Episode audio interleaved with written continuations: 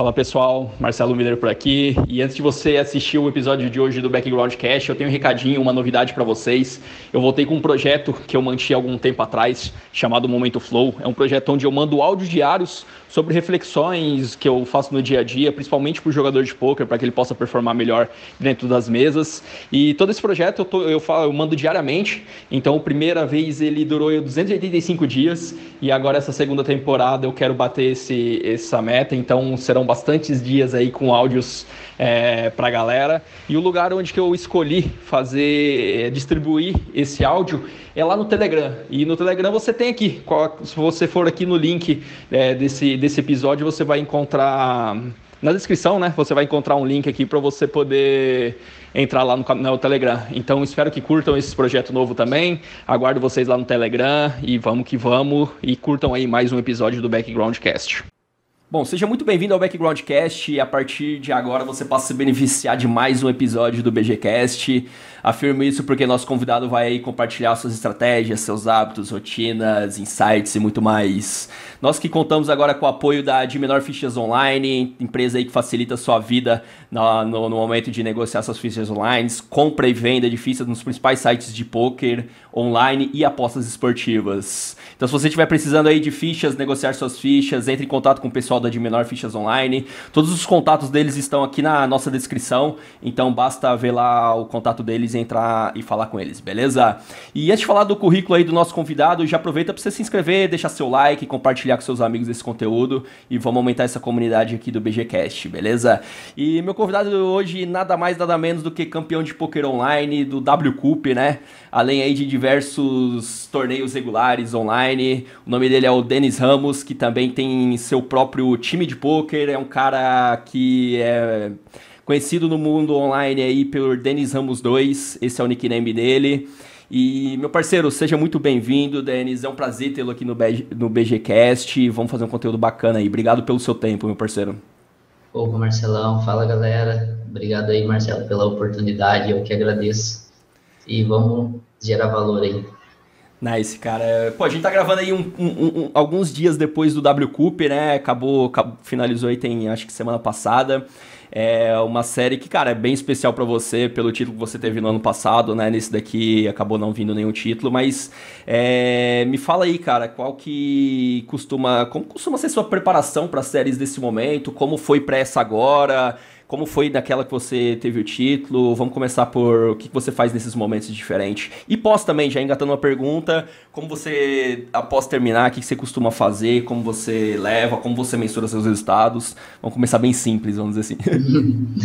certo. Cara, eu acho que o, o, o pré-série, uh, o que eu mais tento fazer, é, eu acho que é, na real é uma coisa que, que eu já venho me preparando há tempos, assim como qualquer jogador profissional, né, para uma série, a preparação não é só questão de um mês antes, uma semana antes, não é, tipo, desde quando a gente começou a jogar, a gente já está se preparando para esse momento.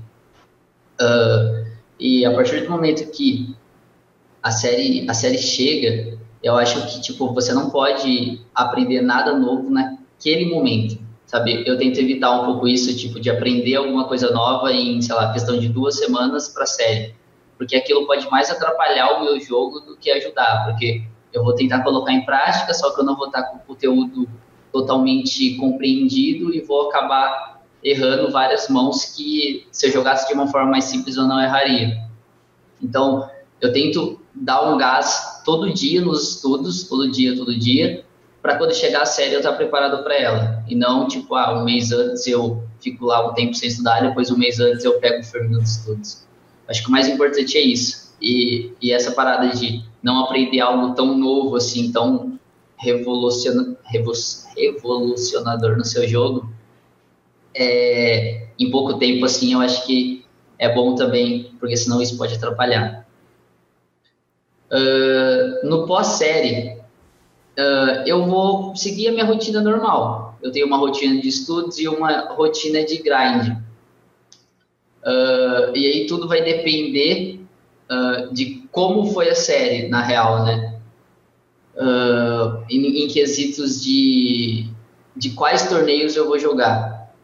Por exemplo, se eu tive é, resultados bons na série, se eu se eu conseguir resultados bons, eu vou seguir com o bain que eu jogo normalmente, que é o field que eu bato, e vou continuar naquele ritmo.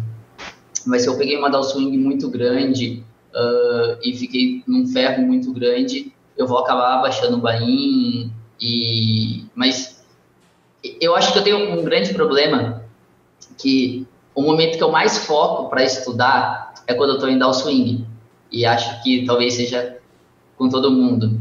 Uh, então, tipo assim, ah, sei lá, se eu estudo uma hora por dia normal, quando eu tô uh, em upswing, uh, quando eu tô em downswing, eu vou estudar duas, que é o momento que eu mais estudo. Então, se a, o pós-série, ele foi, se a série foi um pouco de ferro, eu vou acabar estudando mais no pós-série. Se ela foi um pouco lucrativa, eu vou acabar jogando mais. Cara, mas... pensar um pouquinho sobre isso, né? Porque você falou que talvez seja normal, mas eu vejo um caminho inverso nisso, na verdade. Eu não vejo isso muito acontecendo na prática, é essa relação de, cara. Porque assim, quando você tá numa no swing, pelo menos uma opinião minha, é a melhor maneira de você sair é tendo mais conhecimento, aumentando seu edge, seria isso. E é o que você acaba fazendo, né? É, então acho que é um caminho muito legal. E... Mas nem todo mundo faz isso, cara. Geralmente o cara faz ao contrário. Que, você, vê, você, você tem essa percepção até no seu time, do pessoal, da galera que você faz, ou realmente você enxerga mais ou menos como eu falei, assim, às vezes a galera, em vez de colocar o foco no processo, acaba é, achando que vai vir de um hit, tirar aquele ferro, esse tipo de coisa. É, como você enxerga isso? É, realmente eu vejo isso um, um pouco no time e, e com outros jogadores também, na questão de que eles realmente é, tipo, pensam só em jogar, jogar e acham que o ferro vai sair uh, se você volumar, volumar, volumar.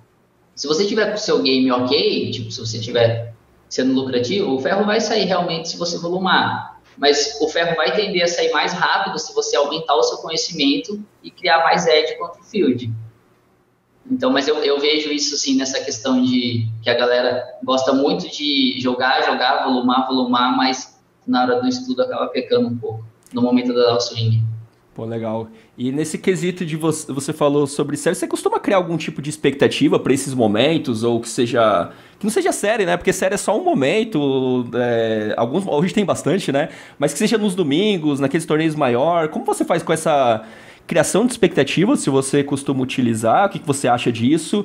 E se você costuma estabelecer objetivos para esses períodos, como, como, como essa gestão nesse sentido quando você vai acontecer alguma coisa um pouco fora do padrão, do normal?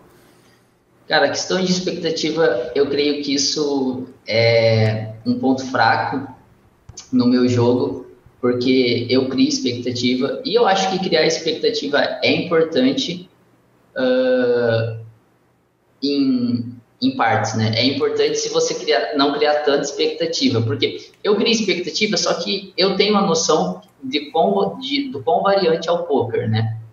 Então, eu crio uma expectativa, uma expectativa, mas uma expectativa meio que na realidade. Não sei se posso dizer assim, de eu saber como que é normal se eu sair uma série positiva e é normal se eu sair uma série negativa. Isso não quer dizer que o meu jogo tá ruim, que eu tô jogando mal, mas eu acabo criando essa expectativa Uh, no, anteriormente eu criava mais, então até no, antes da série do ano passado, do, do, do W Cup, eu passei por um médico para conversar sobre expectativas e, e outras coisas, para eu tentar abaixar um pouco a minha ansiedade, a minha expectativa por esse momento de série, porque até o ano passado o que acontecia é que eu não estava tendo resultados em séries.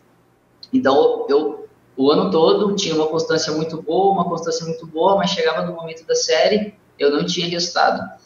E aí, ano após ano, aquilo vai criando uma expectativa de tipo, cara, será que para mim nunca vai vir? Tipo, sempre vem em outros jogos, mas chega na série e não vem. Então, acabava criando mais expectativa. E, e, aí depois disso, depois que eu tive o resultado, agora a expectativa é bem menor já. E porque eu, eu também eu já acho que eu estou um pouco mais madura em relação ao poker. Eu já consigo entender ele de uma forma mais que ele é um jogo mais complexo, que ele é um jogo com uma, uma variância muito grande. Então, antes eu não, não conseguia entender isso e acaba me, acabava me frustrando demais. Uhum. E essa questão de, de não superar, não é nem a expectativa, mas ver seus objetivos. Né? A gente fala assim, pô, vou entrar na série, quero sair up, quero sair positivo, uma expectativa positiva, e acaba não acontecendo, pô, pela variância, né? Acho que é um período muito curto, né? Três semanas, você falar, ah, e os fields são enormes, e os buys são enormes, os jogadores são melhores, e tudo isso acaba aumentando a variância, é a realidade, né? Desse período. Mas, pós esse momento, cara, como, como você lida com não ter alcançado algum objetivo que você traçou? Certo. Uh, a primeira coisa que eu acho é que eu nunca no poker criei objetivos em relação a números de, de lucros, assim, eu nunca criei objetivos em relação a profit, em relação a lucro. Meus objetivos sempre foram bem claros para mim, que tipo, eu só precisava fazer o melhor que eu pudesse fazer. E era simplesmente, tipo, esse é meu único objetivo, que é simplesmente deixar o jogo acontecer e só fazer o melhor que eu puder fazer. Isso relacionado ao jogo. Depois, aos estudos, eu tenho outros objetivos. Mas uh, tem até uma situação engraçada que sobre, sobre a, a, frustração de você não conseguir uma, um resultado, né? Agora, no mês passado, eu caí na mesa semifinal do na, na mesa semi do KSLP de Balneário. Então acho que caí em 14 quarto, algo assim. E aí eu vi, aí depois disso voltei para casa tal, e eu vi a minha esposa conversando com com o meu irmão e, e falando assim para ele, ah, tava conversando sobre mim, daí minha esposa falou, ah, não, mas ele é tranquilo, ele não se frustra, ele leva muito numa boa, sabe?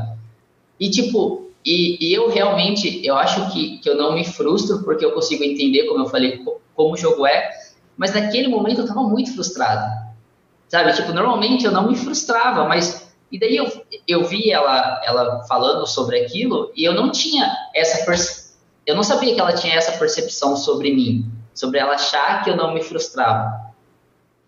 Uh, mas naquele momento eu estava frustrado, sabe, por eu não ter conseguido um, um resultado maior do que aquele.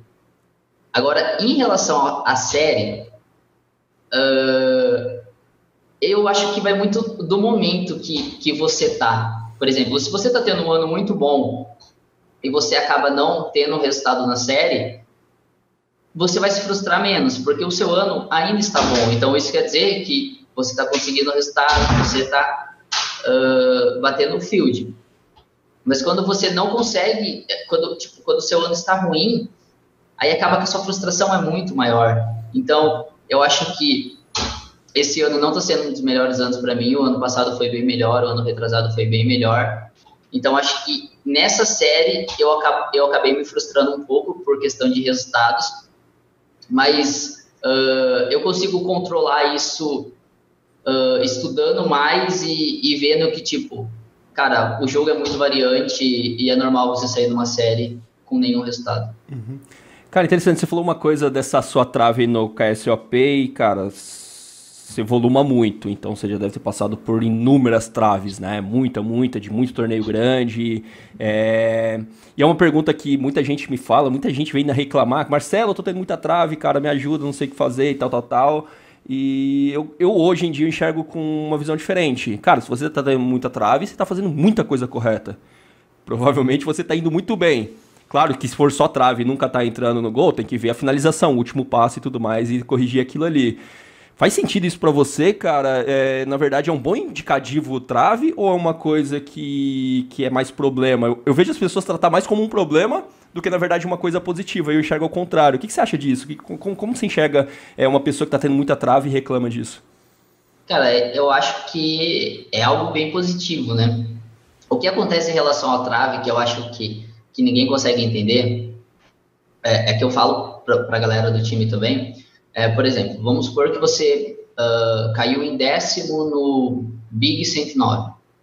Então, num dia você caiu em décimo no Big 109 e no outro dia você está na mesa semifinal do Big 109. Então, num dia você cai em décimo, na outra você está na mesa semifinal. O seu, o seu pensamento para aquela mesa semifinal é algo como, cara, agora eu preciso pegar a mesa final porque eu já bolhei uma. Eu não posso bolhar de novo, entendeu? Tipo, se eu já caiu uma, agora eu tenho que pegar a mesa final. Quando é algo, tipo, no, no, jogo, uma coisa não tem nada a ver com a outra. Você ter caído ontem em décimo não tem nada a ver com o jogo de hoje. É a mesma coisa de você ter perdido um flip, então você perdeu uma situação que você tinha 50%, e aí chega numa outra situação que você tem 50%, você fala, ah, agora, agora é minha vez. Eu preciso ganhar essa. Tipo, não existe isso. Elas não têm relação entre as, entre as duas coisas. Certo? Então, a galera acaba se frustrando muito por conta disso, porque acaba que você isso eu acho que a maioria das pessoas elas pensam isso, sabe, no subconsciente, assim, de cara, não, eu já caí numa mesa semifinal, eu não posso cair em outra. Agora é minha vez, né? É, tá muito errado isso. Preciso alguma hora, né? Alguma hora precisa ser a minha vez. Uhum. Então, mas eu acho que isso é um bom indicativo, só que a galera não consegue perceber, né? A galera acaba se frustrando por, por questão disso, e acaba achando que, ah, nunca vai chegar a minha vez, tal, coisa do tipo. É, em vez de ele pensar positivo e falar, cara, agora é minha vez porque eu vou me dedicar, vou fazer o meu máximo e vou aumentar minha probabilidade, e, e aí ele começa a se questionar, né, cara, e entra num processo que na verdade vai afastar daquilo que ele realmente quer, né? É muito louco esse pensamento, mas é, acontece, né? Eu acho que isso, de começar a se questionar, é o maior problema no poker. É um grande problema, grande problema mesmo. Uh, e isso eu, na hora da performance, correto? Se faz da, é, não, é, de começar a se questionar sobre quem você é no jogo e o que você consegue fazer no jogo. Por falta de resultados. Então, por exemplo, ah, acabou uma série e aí você começa a se questionar pela sua falta de resultados naquilo. E aí acaba se você tem uma cabeça fraca, você não tem uma certeza sobre o seu jogo, sobre a sua estratégia, cara, é um caminho muito árduo, né? Porque é, é baseado em resultado, né? Sim, porque, e, tipo, e o poker é um, é, como eu falei, é um jogo variante que você pode ficar um tempo sem ter resultados. Isso é normal. Vários jogadores, a maioria dos jogadores ficam um tempo sem ter resultados, depois tem muito resultado, mais um tempo sem ter resultado, depois muito resultado. Isso é o normal do jogo, porque ele é um jogo variante. Uhum. Mas não só quer dizer que tá tudo errado, né? É, só que, tipo, ele tá certo, tá, a gente tá, tá certo desse, dessa forma, tá ligado? tá ligado? Mas, tipo, naquele momento, se você começa a se questionar sobre o seu jogo, aí fica algo bem difícil e, e aí acaba que não é mais você jogando contra as outras pessoas, tipo, é você jogando contra você mesmo e você não confiando no seu potencial. Uhum. É claro, aquele balanço entre, cara, eu saber que tem coisas para melhorar, mas saber que também, pô, já caminhei alguma coisa, sei lá, já tem dois anos, três anos, quatro anos de conhecimento e isso é bom. Isso, tô na frente de muita gente, vou continuar, né? Então é bem legal. Uma outra pergunta também que eu queria trazer, Denis, é a questão de você. Que eu vejo que muitas pouca, poucas pessoas pensam sobre isso e talvez não estejam preparados, queria saber sua visão também. Que é como lidar bem com as vitórias. Como não se perder no. e, e continuar evoluindo. Porque, cara, a gente pode pegar um, um, monte de gráfico de exemplo. O cara vai lá, tem um hit, ganha alguma coisa e depois começa a descer porque na minha opinião, não soube lidar com a vitória. Como você vê isso, cara? Como você instrui para sua carreira, para os jogadores que, que, que, que, jogam com você, tem jogadores aí que têm muito bons resultados, como que você fala a questão de lidar bem com as vitórias, né? A gente sempre fica só pensando só na derrota também, mas e na vitória? Como eu vou fazer para lidar com isso? É, cara, eu tenho muitos defeitos. E isso também é um defeito meu, as vitórias. Uh, eu acho que há um tempo atrás, uh, por eu ter, ter, tipo, eu joguei um, um ano para um time no começo e depois eu segui por conta. Então acaba que eu não, que eu não tinha ninguém ali para me falar o que eu deveria fazer, para me dar apoio e algum suporte para falar o, o que eu deveria fazer. Mas sempre que eu tinha um resultado muito grande, eu acabava tirando o pé. Então eu acabava jogando menos, estudando menos, como se tipo, ah, tranquilo, já ganhei, agora posso. Isso é muito prejudicial e muito ruim, porque uh, eu creio que, que o poker, quando você está confiante no seu jogo, quando você está confiante dos seus estados, você tem um nível técnico muito maior, você joga muito melhor. Então, é o momento esse, de acelerar, né, cara? Esse é, uma, é o maior momento tipo, de você volumar, de você estudar. Esse é o momento. Quando você ganha, você volumar, você estudar. E não, tipo, você, ah, ir descansar, tal, e curtir a vida. Então, isso no começo, cara, é, é algo que hoje eu me arrependo muito de ter feito. Hoje eu me arrependo muito de ter tirado o pé em momentos que eu estava tendo bons resultados. Uh, mas hoje já é algo que eu mudei totalmente no meu jogo, então quando eu tenho resultados eu não, não tiro o pé, eu simplesmente continuo estudando, continuo estudando, continuo estudando e volumando. a galera até do time, eles brincam, né? Porque eu sempre falo que quando você tá ganhando, você tem que jogar, você tem que volumar quando você tá ganhando. Quando você tá em downswing, você tem que volumar também para você sair da downswing. Você tem que estudar e volumar. Aí a galera acaba falando, ah, mas beleza, a gente não vai ter férias nunca, então. A gente não vai parar de jogar nunca, porque vai ser sempre isso, isso. Legal. então, é, programa, né, cara? Programa para um momento seguir na hora que você acha que é importante, né? Mas legal, é. cara, acho bem legal isso. É, cara, olhando agora assim um pouquinho mais para a sua carreira, quais momentos assim de maior desafio que você acabou já enfrentando, Denis? Qual, qual seria um momento assim que você pode destacar, falar, cara, isso foi bem desafiador, foi porque às vezes a gente assim, depois que passa, quando tá num momento legal, bacana, né? Mas houveram muitos desafios ali. Você consegue recordar de algum como que foi passar por esse momento? Eu acho que o momento mais desafiante para mim foi quando eu estava no meu primeiro ano como profissional e aí acabou o meu contrato com o time e eu decidi seguir carreira solo. E aquele momento foi desafiador porque eu realmente achei que eu era melhor do que eu era. Então teve um problema aí, porque eu tive um ano muito bom para quem jogava o limite que eu jogava, então meu ano foi espetacular. E aí acabou que eu achei que eu era bom e já podia jogar limites maiores. Então, tipo, no, no começo do meu segundo ano como profissional, eu já estava jogando, sei lá, 109, 215, que é um pouco alto, e eu não estava batendo aquele field ainda. Então, isso foi muito desafiador para mim, eu colocar a cabeça no lugar e, e falar: não, ó, você não bate esse jogo, não tem como você jogar isso. Você precisa estudar, precisa evoluir para você jogar isso daí. Então, isso foi o mais desafiador para mim esse momento, eu achar que eu era melhor do que eu era uh, e acabar pegando uma variância grande, acabar não tendo resultados. E como, como vencer esse processo? Porque agora falar, depois que passou e continuou, é muito mais fácil. Mas lá, lembra daquele momento, cara? Qual foi o estado que te deu para você mudar isso, entender que não era sua realidade aquilo naquele momento, talvez abaixar o bain, não sei se foi essa estratégia que você utilizou, mas o que, que precisou acontecer para a galera ficar alerta, né? Como você faria hoje em dia com essa experiência sua para que você não passe de novo por isso? Dá uma dica aí pro pessoal que às vezes tá isso pensando, cara, é... ah, eu sei lá, passando por algo parecido, como, como resolver isso e nem tá talvez na swing que você falou, né? Cara, é que isso é um problema muito grande, né? Você falar para você mesmo que, tipo, cara, você é ruim, você não vai desse jogo. Tipo, é difícil você falar, você falar no subconsciente, ó, oh, cara, não adianta, você não ganha desses caras, então você não pode jogar isso daí. Mas a partir do momento que você faz volume, um número de jogos é, suficiente para você ver se você bate aquilo ou não, você tem que ser verdadeiro com você mesmo e olhar e falar assim, cara, é, eu tô. Por quê? Eu realmente, eu gosto do poker, eu, eu amo o que eu faço, mas eu também gosto do, do dinheiro que ele traz, do retorno que ele traz. Eu acho que todo mundo joga o poker também por, por dinheiro, né? Não joga só por, porque ama o jogo. Então, a partir do momento que você não está ganhando dinheiro naquele jogo com um número, com um número,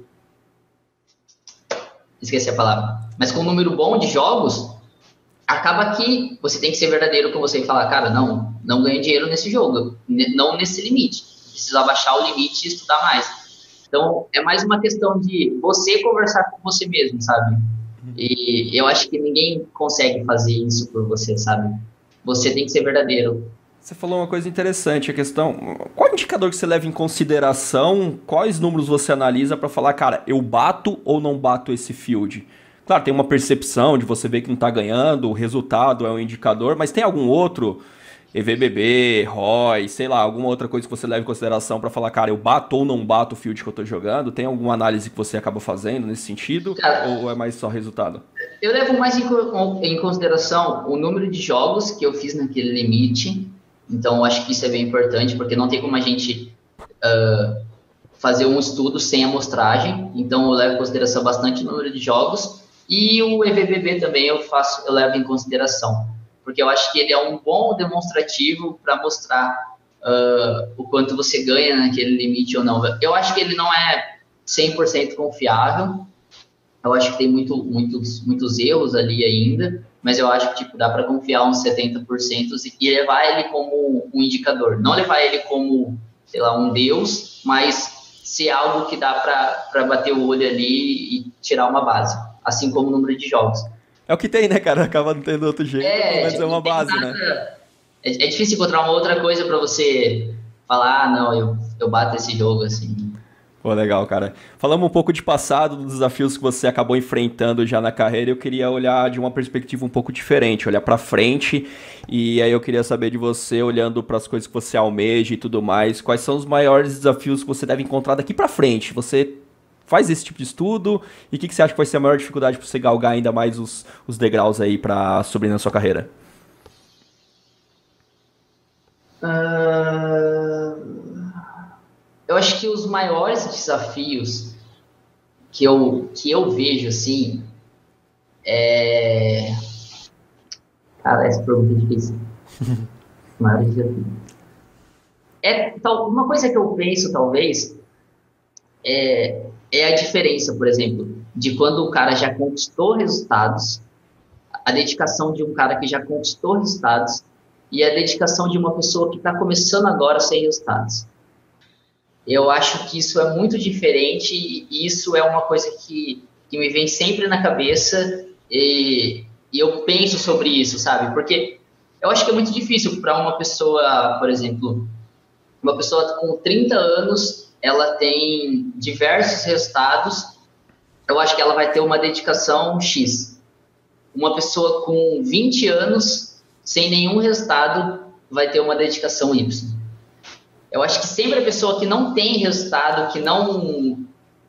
que tem por o que lutar ainda, sabe? Porque tem sonhos tal, todo mundo tem sonhos, né? Mas a, aquela pessoa que ela não, não conquistou nada ainda, ela tem muito mais do que quem já conquistou. Quem já conquistou já, já realizou alguns sonhos. Então, isso é algo, é algo um pouco estranho, mas é algo que eu penso, assim, sabe? O quanto pessoas novas vão, vão surgir no poker e pessoas que, tipo, que vão levar aquilo como um, uma chance de, de vida, sabe? Um, um, trabalho mesmo, e vão se dedicar muito.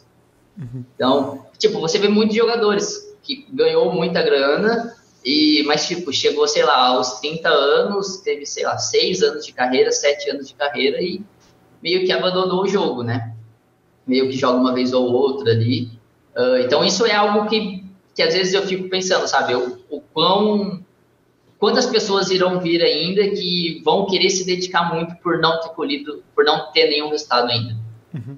Então essa falta de motivação, por causa que, cara, já fiz resultado, seria mais ou menos é, manter isso, né? Esse é o maior desafio, talvez. É, pra é, é, manter... é manter a motivação. Eu manter... acho que esse é o maior, é, é, o maior desafio que eu, que eu vou, acho que eu vou encontrar. Uhum. E alguma estratégia em mente, cara, para continuar se motivando mesmo, falando, cara, eu tenho uma carreira legal, tenho resultados, mas eu quero mais do que isso, eu quero continuar, ter uma carreira talvez para longo prazo. Que estratégia utilizar para continuar se motivando, mesmo sabendo que os resultados já foram legais e, e podem ser maiores? O que, você pensa? Como você, você agir, pensa em agir sobre isso?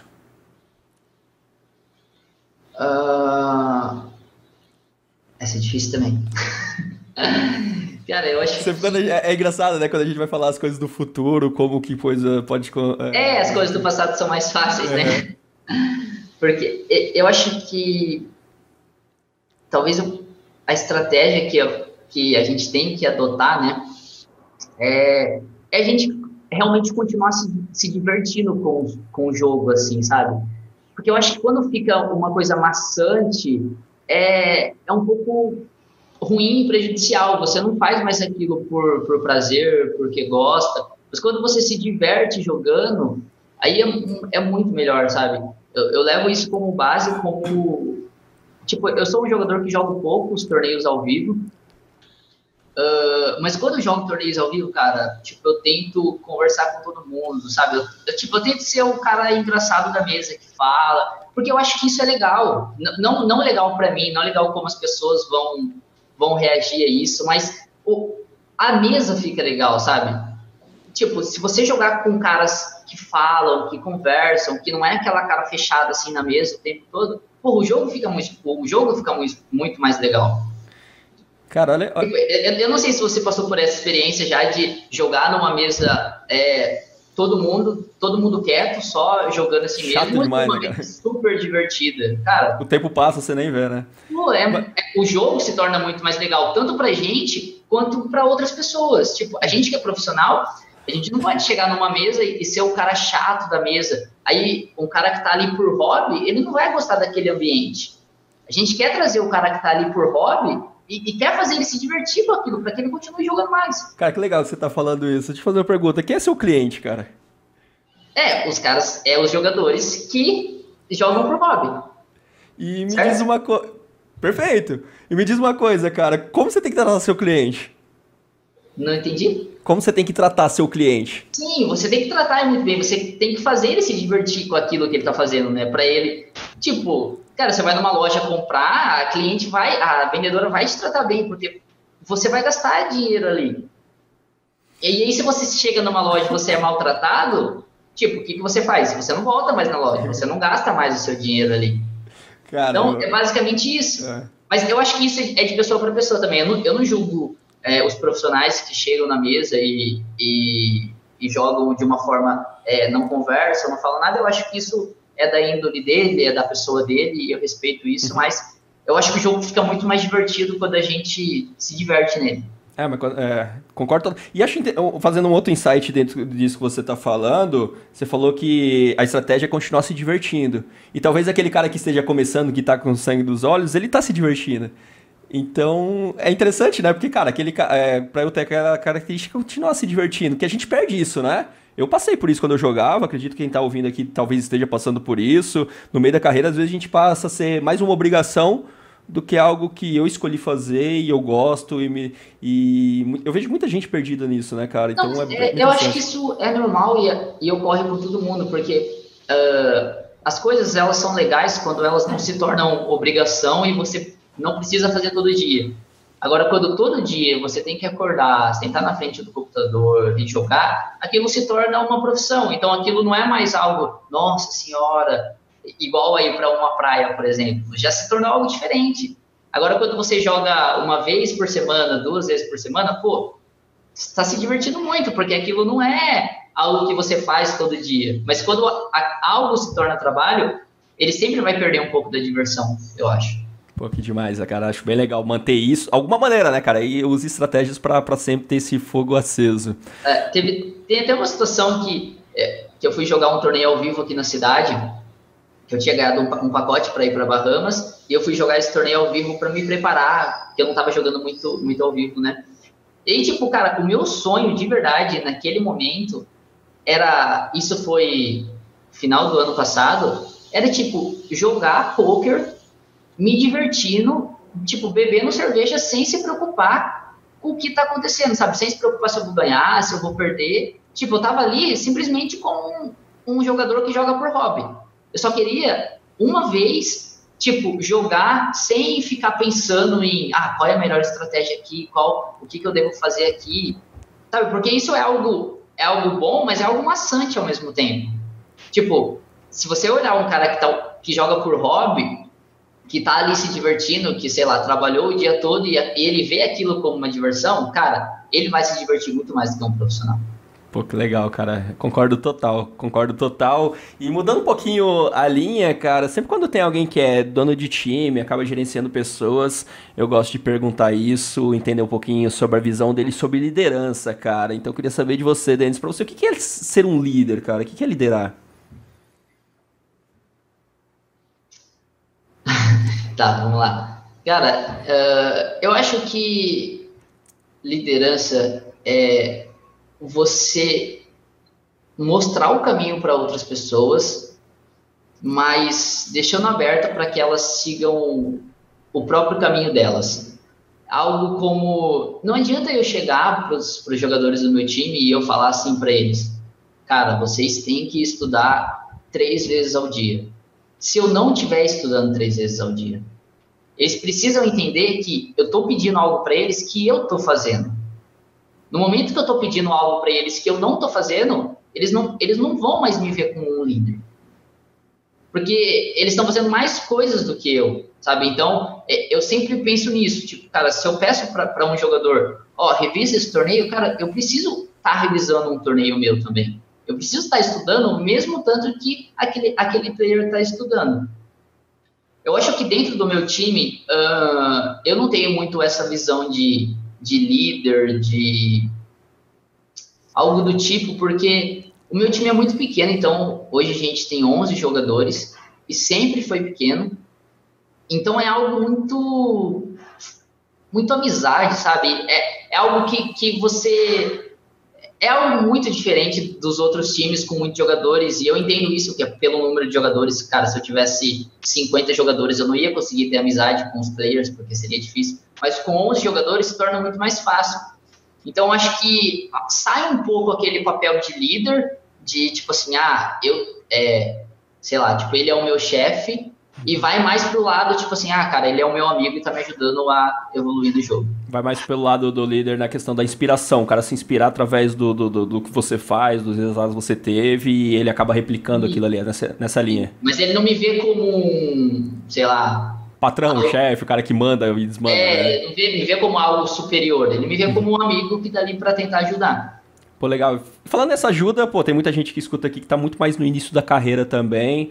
E se você tivesse que iniciar hoje de novo, assim, do zero, qual, qual estratégia você faria? O que, que você diria para alguém que está mais pro início da carreira?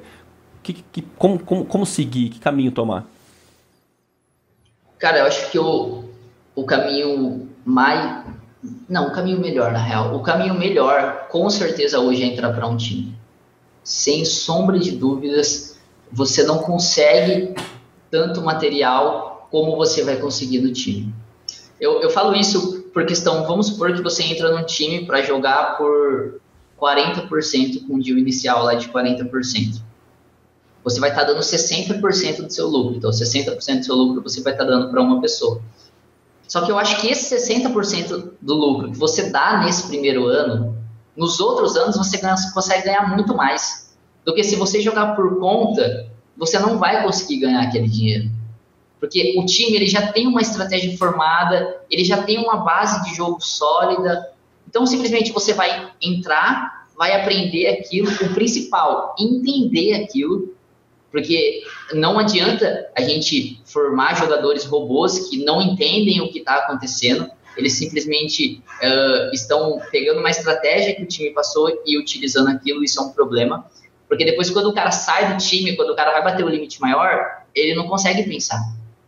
Ele simplesmente robotizou o jogo dele. Ele fez como a galera pediu e robotizou, só que ele não pensou o porquê ele estava fazendo aquilo. Ele não consegue pensar o porquê ele está fazendo aquilo, qual range ele está enfrentando e coisas desse tipo. Uh, mas voltando à pergunta, eu realmente acho que um time é a melhor opção do que estudar sozinho. Baseado no que você falou, vê se faz sentido o, o que eu tirei de insight disso. Um time deveria ser tratado como um investimento em conhecimento e desenvolvimento, do que talvez muita gente pensa que é um lugar onde as pessoas vão me bancar e eu vou ter que pagar uma porcentagem para ela. É um pouquinho diferente o pensamento, né? É, seria mais ou menos essa Cara, ideia. eu acho que todo mundo que está começando no jogo, ele não tem que pensar em dinheiro nesse momento, né? Ele tem, é, é um pouco difícil isso, claro. Uh, eu por exemplo, comecei a jogar e eu tinha 18 anos e morava com a minha mãe. Aí é fácil falar, né? Mas para um cara que quer começar a jogar, que tem, sei lá, 28 anos, se tem um filho para criar, já é totalmente diferente. Uh, cara, esqueci o que eu tava falando. Não, mas é, acho que era a questão de que no começo é tirar o foco do dinheiro. Ah, sim, tirar o foco do dinheiro e você tem que entender que o time é conhecimento. É tipo, você tem que focar no time para o conhecimento e, e não naquele primeiro ano, naquele primeiro momento, focar para ganhar dinheiro e coisas do tipo. Fora o network, né, cara, também, né? Fora o networking também, né? Que o é. conhecimento, network, isso tudo pro longo. De novo, pensando no longo prazo, né, cara? Não é naquele ano, ah, cara, eu vou ter que dar 40, 50, 60% da minha participação durante um ano. Mas, cara, sua carreira vai durar um ano, 20, 30, 40, qualquer ideia, né? é, depois o que você consegue evoluir, cara, não não tem como. Se você entender o porquê o time tá te passando aquilo e, e entender a base por trás do jogo, entender a teoria do jogo, cara, você vai jogar só um ano no time e você vai sair e vai conseguir resultados. Uhum. Porque você entendeu aquilo. Você entendeu? Agora, você vai conhecer pessoas no meio também que você pode estudar junto, você Sim. faz uma rede, tudo isso tá. As pessoas não enxergam isso no, nesse ambiente, né, cara? Tudo isso tá incluso, né? É, é, isso é uma coisa que, que às vezes eu acho que me. Por eu ter jogado um ano só, só no time, às vezes me falta um pouco disso, sabe? De conhecer mais pessoas e daí estudar com mais pessoas, ver linhas diferentes. Olha a importância, né? É uma coisa que as pessoas não valorizam, mas, pô, cara, faz uma diferença enorme, né? Legal. E, cara, você sabe, se acompanha o BGCast aqui, eu sempre falo de rotina e sempre vou falar, que eu acho que eu julgo ser uma coisa muito importante e queria entrar um pouquinho nesse assunto. Cara, como é sua rotina, Denis, no dia a dia? Como você inicia a sua manhã? Como se desenrola normalmente no seu dia? Como você faz a gestão do seu tempo ali? Como costuma ser suas rotinas, cara? Certo. Cara, para mim a parte de rotinas, ela é. Eu acho que é um pouco errado isso, mas ela é dividida em dois pontos. Primeiro ponto, uh, os dias de grind, e segundo ponto, os dias que eu tiro off. Certo? Uh, primeira coisa que eu acho so sobre a rotina é que eu, que eu mais tento fazer é começar o meu dia muito bem, tipo, praticando o método que eu sigo, que é o método de Rose. Então, isso é, é a primeira coisa que eu tento fazer na minha rotina para que eu acorde e, e consiga viver, sei lá, algo do tipo assim. Só que eu peco um pouco nisso quando eu estou no dia off. Porque quando eu estou no dia off, parece que eu não levo aquilo tão a sério eu acabo levando isso mais a sério no dias que eu trabalho.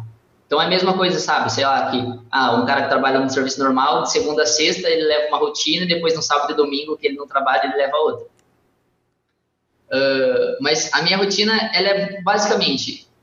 Eu vou posso falar como, como é a minha rotina? Fala, fala, passo a passo, legal, pra, pra galera entender. Uh, então, vou falar minha rotina num dia de, de grind, no dia que eu vou trabalhar. Então, eu acordo de manhã, uh, faço minha, meu, meu método de Rose. Uh, falta alguns dias também, viu, guys? Não, não faço todos os dias, não. Então, tem dia que eu faço, tem dia que eu não faço, mas eu tento fazer a maioria dos dias.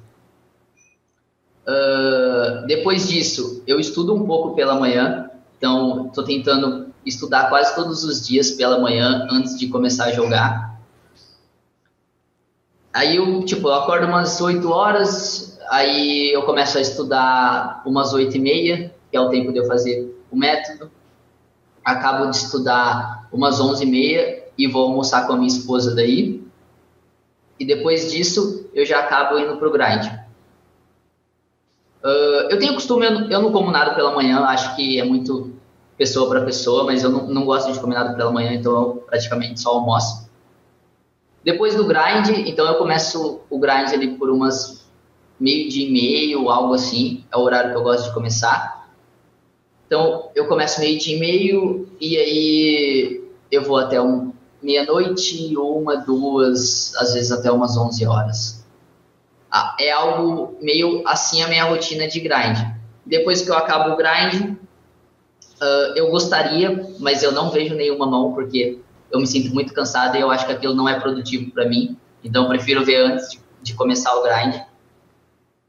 Uh, e aí eu tento fazer algo para que eu consiga relaxar. Então, ou eu assisto um filme, uh, ou eu mexo no celular, ou faço algo do tipo para que eu consiga relaxar um pouco antes de dormir. Pô, legal. Então, a minha rotina no dia de grind acho que é bem básica.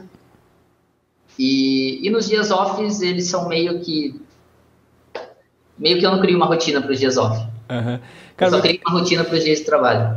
Legal, eu queria pegar nesse negócio do, do dia off, é, na sua opinião, qual a importância desses dias off e qual a regularidade que você acaba tirando? Porque hoje eu vejo muito aquele negócio, meu, hard work todo dia, todo dia, toda hora, todo não sei o quê, é estudar todo dia, jogar todo dia. Tem muita gente né, nesse ritmo e eu acho isso uma. Bom, eu queria saber sua opinião sobre isso. Qual a importância do dia off para você e qual a regularidade que você tira um dia totalmente off, desconectado do poker, para ver outras coisas? Certo. É, acho que o dia off é muito importante, né? Uh, nem só para descansar o corpo, mas como descansar a mente também. Ninguém vai conseguir trabalhar todos os dias direto em alta performance. Uh, eu tento manter um, uma, uma regularidade de tirar uns dois dias por semana de dias off. Só que tem um grande problema que os meus dias off, eles nunca são offs. Então, cara, todo dia eu vejo algo de poker. Todo dia, todo dia, todo dia. Se eu tirei todo dia off, por exemplo, na hora de dormir, eu vou assistir uma mesa final de poker, eu vou fazer assistir algum vídeo sobre poker todo dia. Não não falho nenhum dia sem ver algo sobre poker. Todo santo dia eu tô lá vendo algo sobre poker, porque eu, eu gosto daquilo, então aquilo tudo bem, tá? Isso tá no meu dia off, tudo bem, porque não é algo que, que afete o meu o meu dia off. Uh, então eu tento manter o, o dia off tipo duas vezes por semana mas são dias offs que eu consigo aprender algo. Pô, legal. Você falou aí da, da, sua estrutura de estudo, geralmente no começo do dia, no dia off acaba estudando pelo menos alguma coisa, e eu queria saber, assim, quais fatores que você acaba levando em consideração para escolher o que, que, você vai estudar, cara? Como, como, como você faz essa gestão para estar tá estudando continuadamente, as coisas mais efetivas, é, como, como, como, você lida com isso, com, das escolhas, do planejamento, do que você vai estudar no dia a dia, como que é isso para você? Cara, quando eu me planejo para estudar, quando eu, quando eu vou pensar qual ponto eu vou estudar, eu sempre penso qual ponto eu, tenho mais dificuldade na hora de jogar. Então, por exemplo, ah, eu joguei uma mão e eu não sei como jogar ela. Então, eu guardo aquela mão porque eu tenho que estudar aquele tipo de spot. Então, eu sempre tenho, tento estudar situações que eu fiquei confuso na hora do jogo, situações que eu não sei como jogar e situações que ocorrem com frequência. Não adianta eu pegar uma, uma, uma mão específica para estudar que vai acontecer agora e só vai acontecer no meu próximo ano de poker. Não adianta focar naquilo. Eu tenho que focar no que eu mais tenho que estudar, no, no que mais acontece, quer dizer. Então, se o, a situação que mais acontece, por exemplo, é small para big, eu tenho que estudar mais small para big do que as outras situações. Eu tenho que estudar muito mais, sei lá, button para big do que o, ter, o TG para MP. Basicamente isso. Olhando o field aí, você acha que tem muita gente estudando aqueles, aquelas situações que acontecem só em ano bissexto, cara? só em ano bissexto, boa. Uh, cara, eu acho que muita gente faz isso. E, e, e, quando você vê. Tipo assim, quando alguém. Me, às vezes eu recebo mão, mãos de dúvidas assim que a galera manda, seja no Facebook, seja no Instagram. E é sempre mãos desse tipo, sabe? Que é uma situação muito, muito close que vai acontecer agora e só vai acontecer no ano de sexto. E, e eles estão preocupados com aquilo, sabe? Eles não estão preocupados em qual board ele tem que se betar qual size. Eles estão preocupados sobre aquela mão. Aquela mão é o. Se eles não souberem aquilo, é o fim da vida.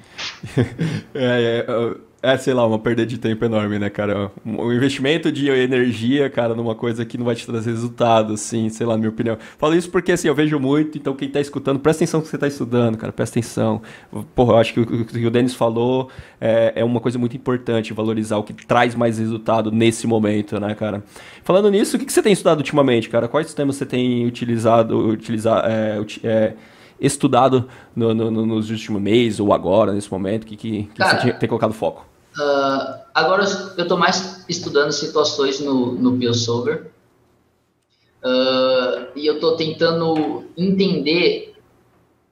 Tá, vou falar basicamente o que eu estou tentando fazer. Estou tentando entender quais as mudanças de size uh, ele faz contra o Big, abrindo situações de EP e abrindo situações de botão ICO. Eu quero entender quais as mudanças que ele faz no range dele e as mudanças que ele faz no size que ele utiliza. Então, eu, eu já estou conseguindo perceber que, tipo, em situações de, de UTG, por exemplo, os sizes dele são muito maiores, ele usa sizes muito maiores versus o range do Big do que as situações quando ele está no botão. Cara, que interessante. É a segunda ou terceira vez que você já fala, eu estou buscando entender como ele faz e não estou seguindo o que ele manda fazer. É muito diferente uma coisa da outra, né? Cara, é diferente porque seguir aquilo é impossível. Não, não é algo é, é possível que você consiga colocar em game, que você consiga realizar. Não tem como você seguir um, um software, sabe? Porque é um software, quer dizer.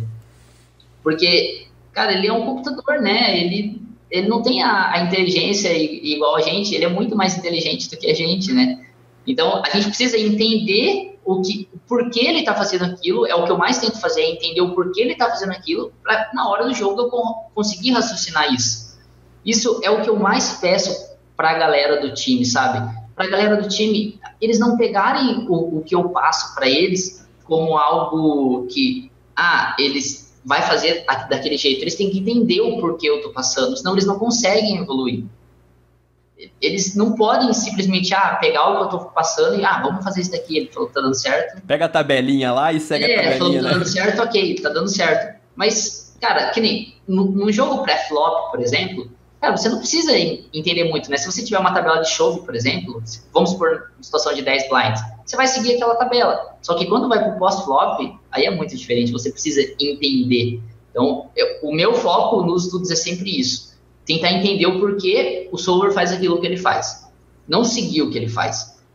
Eu quero entender o porquê ele faz aquilo e às vezes aquilo que ele faz vai ficar muito difícil para eu fazer em game. Então eu preciso montar uma estratégia mais fácil do que aquela que ele está passando, porque senão fica impossível. Legal, cara. É, porque é um computador, né, cara? E eu acho bem importante. Cara, olhando agora pro seu 2019, a gente, pô, já tá quase no final do ano aí, voou mais uma vez, né? Mas quais as principais mudanças que ocorreram no Dennis? O que, que mais mudou na sua vida nesses últimos 10 meses, 12 meses aí? Uh... Acho que a maior mudança é, é que eu acho que eu consegui eu consegui trabalhar mais em momentos que eu, que eu tive adversidades, assim. Eu acho que foi o principal, porque como eu falei, eu estava vindo de dois anos muito bons, então 2017 e 2018 tinha sido muito bom para mim. E aí chegou 2019 e não está sendo tão bom. E aí acaba que uh, a, gente, a gente vê que, tipo, cara, não é tão fácil como a gente acha que é, sabe? Não é simplesmente, ah, você vai chegar e, e, vai ganhar, vai ganhar, vai ganhar, vai ganhar. Não, você vai ter que continuar estudando, vai ter que continuar batalhando, vai ter que continuar trabalhando. Então, acho que a principal mudança é, é que eu ganhei mais maturidade para entender também o jogo, entender o, o quão o jogo é difícil, o quão o jogo é variante e, e que tem muitas coisas, sabe? Então, é, é, talvez seja esses dois pontos, trabalhar sobre as adversidades e a maturidade. Pô, eu acho que eu me tornei muito mais maduro. Legal. E pensando em pessoas assim, quais são as pessoas que mais te influenciaram nesse, nesses últimos tempos? que mais você tem consumido aí de material? Tem, tem acabado é, feito uma diferença aí nesse último, nesse último. Até pra você ter essa maturidade, né? Acredito que você vem estudando, que você vem vendo aí, pode, pode ter um impacto. Qual seria essas pessoas, esses materiais? Nossa, cara. É bem difícil isso, porque eu acabo nossa, eu não, eu não sei responder isso, porque eu acho que eu não, não vejo pessoas assim, sabe, pessoas como, sei lá, como heróis, assim, eu não consigo. Eu, então, eu não penso numa pessoa que influenciou, que está influenciando. Ah, eu não consigo responder na real. Porque é algo como, tipo, ídolo ou não? Não, na questão assim, cara, que que de influência mesmo, cara. Pô, que pessoas talvez, ah, talvez a pergunta melhor seja com quais pessoas você mais aprendeu esse ano? Ah, sim. Aí, é. Cara, eu acho que eu, que eu aprendo é, com as pessoas que eu mais tenho, mais, mais convivo, assim, são com as pessoas do time, né? Então, mesmo as pessoas do time, elas, elas tendo menos, menos resultados do que os meus, eles falam muita coisa que faz total sentido e que eu não tinha pensado naquilo ainda. Então, simplesmente as pessoas que eu mais me influenciaram são as pessoas que eu mais convivo, com quem eu mais eu falo e mais aprendo, né? Porque quando eu estou dando uma aula para o time, não, eu estou evoluindo muito. Porque um cara fala uma coisa ali e faz total sentido, cara, eu vou botar aquilo no meu jogo. Não é só porque eu tenho mais resultado do que ele que eu não vou colocar aquilo no meu jogo. Tipo, às vezes a gente acha que ah, a gente tem mais resultado do que uma pessoa, então a gente é melhor em tudo, né? A gente é melhor em tudo, ela não serve para nada, a gente não precisa escutar ela. Mas, cara, a gente precisa escutar as outras pessoas. Mesmo a gente tendo mais resultado, as outras pessoas podem ter uma linha melhor do que a sua. Então, se ele tem uma linha melhor do que a sua, você coloca no seu jogo e tem mais resultados ainda. Cara, então, é, aprender, é, basicamente né? isso. Eu acho que as pessoas que mais me influenciam é, são a galera do time e e eu não posso esquecer da pessoa que mais me influenciou, que foi minha mãe. Então, acho que desde, desde o começo, desde, desde o começo, não, não do poker, mas desde quando uh, eu comecei a entender como era a vida, assim, acho que ela foi a pessoa que mais me influenciou. Pô, legal, cara. Uma coisa que eu sempre peço aqui também pro meu convidado é deixar, indicar pra galera, sei lá, ou três livros, ou três conteúdos para adquirir, aí depende de cada um, tem gente que prefere ler, tem gente que prefere ler. Sei lá, cara, deixa aí, indica três materiais, vamos dizer assim, para que o pessoal possa evoluir, crescer ali. Tanto pode ser do poker, pode ser na, na vida como um todo, mas quais três, três materiais aí que você poderia deixar de indicação pra galera? Uh, cara, livro eu não tenho muito costume de ler, então não vou indicar um livro só porque eu, eu li em algum lugar ali. Tipo, eu, eu realmente não tenho, não tenho costume de ler livro. E outros, tipo, eu só consigo é que basicamente a minha vida se tornou poker, sabe? Então, tipo, eu não, eu não faço nada fora do poker, assim, uhum. sobre ah, outros cursos, outras coisas. Então, o que eu posso falar é, é sobre poker. Pode ser, manda três, três conteúdos. O, o, pessoal que cara, escuta aqui tá vivendo isso também, né? Então. O curso talvez que eu mais evolui realmente tenha sido do, do Razor Edge, né? Que é o do BCB. Eu acho que uh, foi o curso que eu mais evolui. Eu acho que basicamente esse. Depois eu acho que a, a minha maior evolução, assim, e o que eu mais uh, gosto que as pessoas trabalhem também é, é nos solvers aí, tipo PioSolver, Monker Solver. Acho que são mais essas situações, mais, mais essas coisas do que livros e outras coisas que eu não, não utilizo com tanta frequência. Show de bola. E outra pergunta padrão aqui do BGCast que é que eu quero saber se você puder indicar alguém para entrevistar aqui, cara. Quem que você gostaria, eu sei que você escuta. Quem você gostaria de escutar aqui no BGCast? Que pessoa você acha que, que eu deveria entrevistar? Cara, uh, eu tava pensando nisso já, como, como eu escutei os outros BGCast, você sempre pergunta isso, né? Uh, e tem uma pessoa que eu não tenho nenhum contato, nunca conversei e, e nunca nunca nada do tipo, que mas eu acho que você também não fez com ele ainda, porque eu já assisti quase todos os seus, que é o Peçanha, certo? Uh, eu gostaria de ouvir ele aqui, porque ele é um jogador que teve muitos resultados, muito, muitos, muitos mesmo. Ficou um período sem resultados e agora está voltando a ter resultados. Eu queria que ele, que ele falasse para a galera sobre o quão difícil é isso, o quão difícil é você ter muito, muitos resultados, depois você fica um tempo sem resultado. O quão difícil é essa transição aí de ficar um tempo sem resultados para voltar a ter resultados? Porque eu acho que esse, esse é o maior problema do poker e do jogo em si. É muito fácil você jogar bem quando as coisas estão dando certo, quando você está runando bem, quando está tudo dando certo. Cara, é uma maravilha, não tem preocupação. Quando você está ganhando flip, é uma beleza, o seu jogo flui melhor, você fica mais feliz. Agora, eu acho que o verdadeiro jogador de, de poker, assim, aqueles caras que, uh, que saem fora da curva, é como eles conseguem reagir no momento ruim. Tipo, reagir no momento fácil é, é, é, fácil, mas reagir no momento ruim que é difícil. É difícil você jogar o dia todo tomando bad, perdendo flip, é uma coisa ruim e é difícil naquele momento. Então, você vê muito jogador que tem um monte de resultado, um monte de resultado, pô, tá indo pro swing, beleza. Mas quando chega no swing, ladeira, ladeira, ladeira. Porque talvez o cara fique, não esteja preparado para aquilo, sabe? Então, acho que tem uma diferença muito grande de jogador que consegue uh, se sobressair em momentos ruins e jogador que não consegue. Então, isso que eu queria que ele me explicasse. Não foi uma pergunta, né? Cara, mas é um contexto bem. Eu, até eu pergunto qual a pergunta você vai fazer, se você tiver alguma outra pergunta que eu devo fazer, mas esse daqui eu já deixei anotado, né? De como fazer, como lidar com essa. Com essa questão de ter resultado, parar de ter resultado e depois voltar, né? O que, que aconteceu nesse meio termo, como você se reergueu, né? Acho que é mais ou menos nessa linha. Se tiver é... outra pergunta, fala aí também, que eu, que, eu, que se ele aceitar. Não, acho que é basicamente isso, porque eu gosto de entender isso, sabe? Eu não, eu não queria ver ninguém, eu não queria indicar alguém que que está em um período muito bom, que está tendo muitos resultados, porque eu quero ver alguém que passou por esse problema, sabe? Que passou de, de ver o, o, ah, cara, tá difícil bater o jogo e voltou a bater o jogo e, e como que ele se sentiu naquele momento. Pô, então, eu, eu, gostaria de ouvir ele falar Show um de bola. Nice. Pra gente finalizar, última pergunta, por que valeu a pena estar tá aqui hoje? Cara, uh, eu acho que valeu a pena estar tá aqui hoje, não só para gerar conteúdo, isso é uma coisa boa e eu acho que valeu a pena por isso também.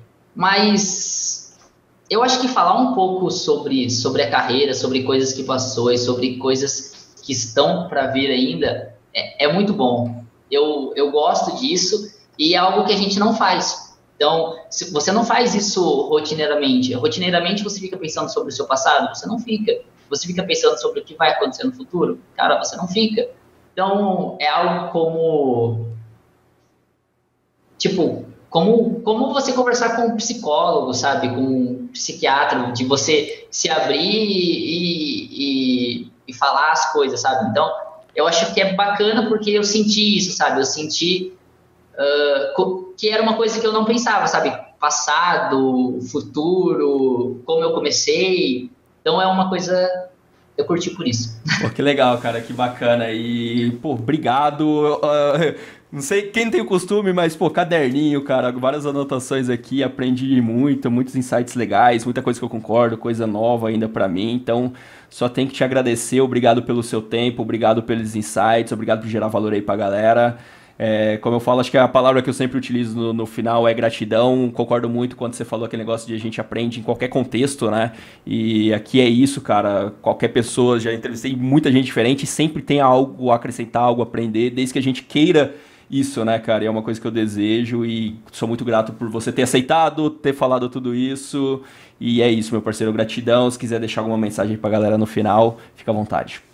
Pô, Marcelo, eu que agradeço pela oportunidade, né, velho? É, gratidão também da minha parte de, de espero ter gerado um pouco de conteúdo pra galera, espero ter ajudado alguém. Uh, e é isso daí, agradeço muito pela oportunidade. Desculpa, galera, pelo, pelos erros, eu estava muito nervoso. Quase eu nem dormi essa noite por conta disso. É isso, cara, que é isso. Pô, foi mas mal, eu, eu realmente estava muito nervoso, então. Mas espero que tenha sido legal para todo mundo.